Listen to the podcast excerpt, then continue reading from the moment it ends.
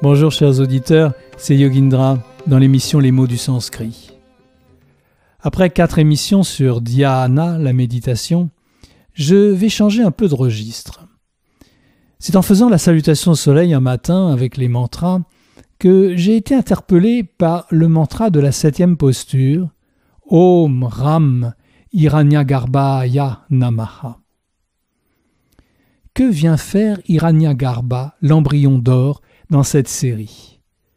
De là est née l'idée de faire une émission sur ce sujet, ou peut-être plus, selon ce qui va se présenter. À la réflexion, s'il y a un questionnement de ma part sur le sens profond de ce concept d'Irania Garba, je pense que c'est parce que je suis attiré par la beauté de ce mot, sa sonorité et sans doute le sens encore caché qu'il évoque. Irania Garba. C'est beau, non? Irania Garba, c'est Irania, l'or, et garba, l'embryon. Garba désigne ce qui a été englouti, avalé. C'est l'intérieur de quelque chose, par exemple des appartements privés dans une maison, une chambre. Garba, c'est aussi le calice d'une fleur, le lit d'une rivière. Et c'est surtout la matrice, le sein maternel, le ventre.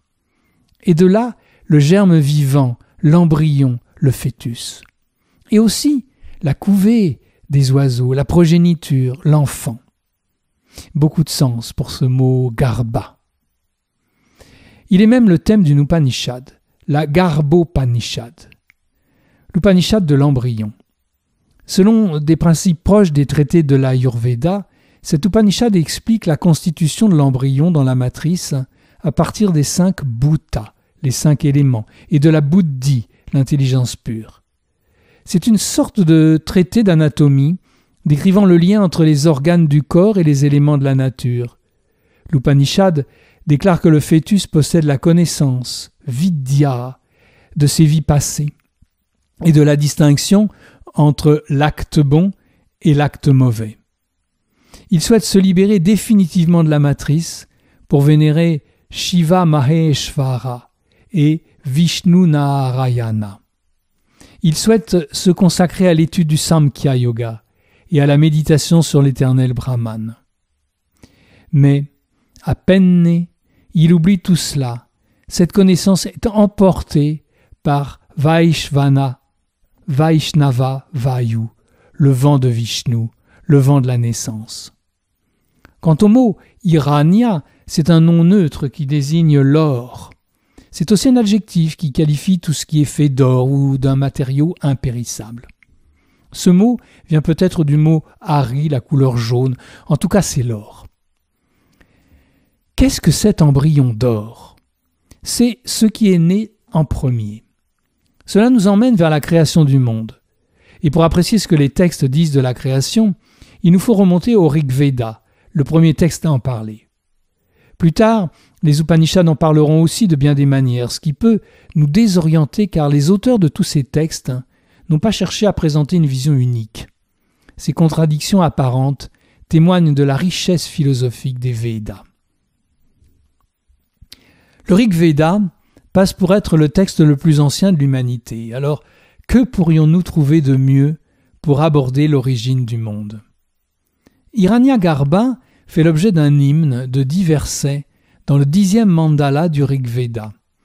Car c'est ce mot mandala euh, par lequel on désigne les dix parties du Rig Veda.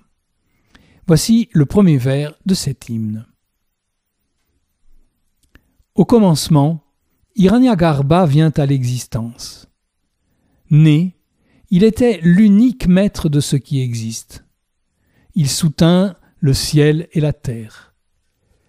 Quel Dieu devrions-nous adorer par notre oblation?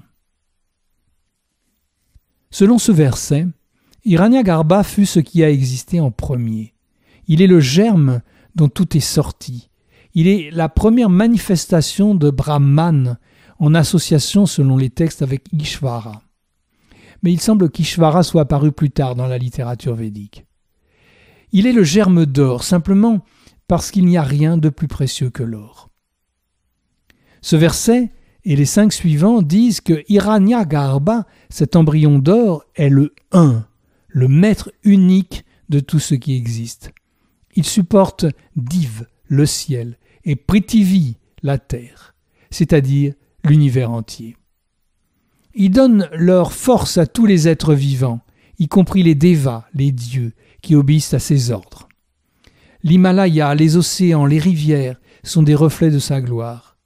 C'est grâce à lui, et seulement à lui, que le ciel et la terre sont établis fermement à leurs places respectives, et que le soleil et les nuages porteurs de pluie jouent régulièrement leur rôle. Toute la création est contenue dans Hiranyagarbha, cette œuf d'or à l'état de semence avant qu'elle ne se manifeste. C'est le sens des six premiers versets de l'hymne. Le rishi qui rapporte cet événement a composé une phrase ambiguë de quatre mots qui revient comme un refrain tout au long des neuf premiers versets de ce passage. Kasmai devaya avishavidema. Quel Dieu devrions-nous adorer par notre oblation? D'après les commentaires du Rig Veda que j'ai consultés, il y a un, jeu de mots sur le pronom interrogatif quel. En sanskrit, c'est kasmai, datif du pronom ka, qui. Or, ka, mettons-lui cette fois une majuscule, ka est le nom du Créateur. C'est qui? Ce mot résume cette interrogation. Qui a créé cet univers? Quel Dieu? Donc on pourrait traduire ce refrain soit par quel Dieu devrions-nous adorer par notre oblation soit par c'est K que nous devons adorer par notre oblation. Mais si on conserve la version interrogative, la réponse arrive au dixième verset de l'hymne. Ô Prajapati, c'est toi et nul autre qui a donné naissance à tous les êtres. Ce que nous désirons quand nous te faisons l'offrande, que cela soit nôtre. Puissions-nous être les maîtres des richesses. Nous formulons cette demande pour que tous nos efforts, tous nos sacrifices, toutes nos offrandes soient bénéfiques, et que ce Dieu inconnu, ce Dieu K, auquel s'adresse le poète dans les neuf versets précédents, nous entende et nous accorde ce que nous souhaitons. Mais c'est pas ça le plus important dans ce verset. C'est qu'enfin, cet Irania Garba, cet embryon d'or, est maintenant nommé. C'est Prajapati. Qui est ce Dieu que nous devons adorer? C'est lui, Prajapati. C'est lui qui est Ka. Il est aussi possible de comprendre que de Irania Garba, de cet œuf unique, seul au milieu des eaux primordiales, est sorti Prajapati, qui lui-même va donner naissance à tous les êtres. Me voilà amené à vous parler de Prajapati. C'est ce que je ferai, mais la prochaine fois. Ah, parce qu'avant de quitter cet hymne magnifique, je voudrais encore examiner rapidement les versets que j'ai sautés. Voici le septième verset. Lorsque vinrent les vastes eaux, portant l'embryon de l'univers et donnant naissance à Agni, alors se développa l'un, le souffle vital des dieux. Quel Dieu devrions-nous adorer par notre oblation? Dans ce verset, nous trouvons plusieurs informations. D'abord, que l'univers n'était au départ que Aapas, les vastes eaux. C'est tout ce qu'Irania Garba, l'embryon d'or, pouvait contempler. Il était Eka, le un. La Bible utilise les mêmes références aux eaux primordiales et au souffle divin. Voici le premier verset de la Genèse. Au commencement, Dieu créa le ciel et la terre. La terre était tohu bohu, ténèbres sur l'abîme. Le souffle de Dieu tournoyait sur les eaux. Dans un autre hymne du Rig Veda, également dans le dixième mandala, on trouve ce verset. Il n'y avait alors ni le non-être, ni l'être. Il n'y avait ni espace physique, ni espace subtil au-delà de cela. Qu'est-ce qui voilait cela? Où? Qu'est-ce qui l'abritait? Qu'était l'eau impénétrable et sans fond? Ainsi, émergeant des eaux impénétrables et sans fond, apparut Hiranyagarbha, l'œuf d'or, duquel est né le manifesté en la personne de Prajapati, qui a donné naissance à tous les êtres. il est temps que je revienne à mon interrogation du début de ce mantra de la salutation au soleil. Om Ram Hiranyagarbhaya Namaha, que je peux traduire par Om Ram, hommage au soleil, le soi, la source de toute chose. Le soleil joue pour nous le rôle de Hiranyagarbha. Il est la source de la vie physique sur notre terre, comme Hiranyagarbha est la source de l'univers entier.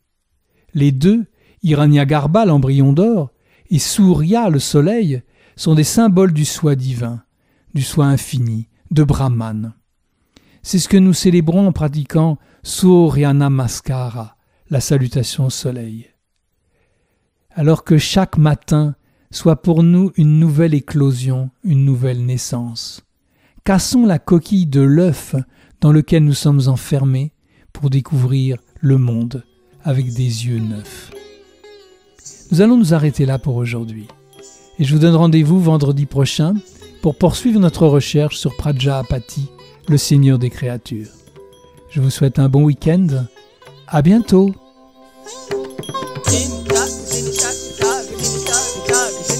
जनगदिन रा रागदिन रागदिन रागदिन जनगदिन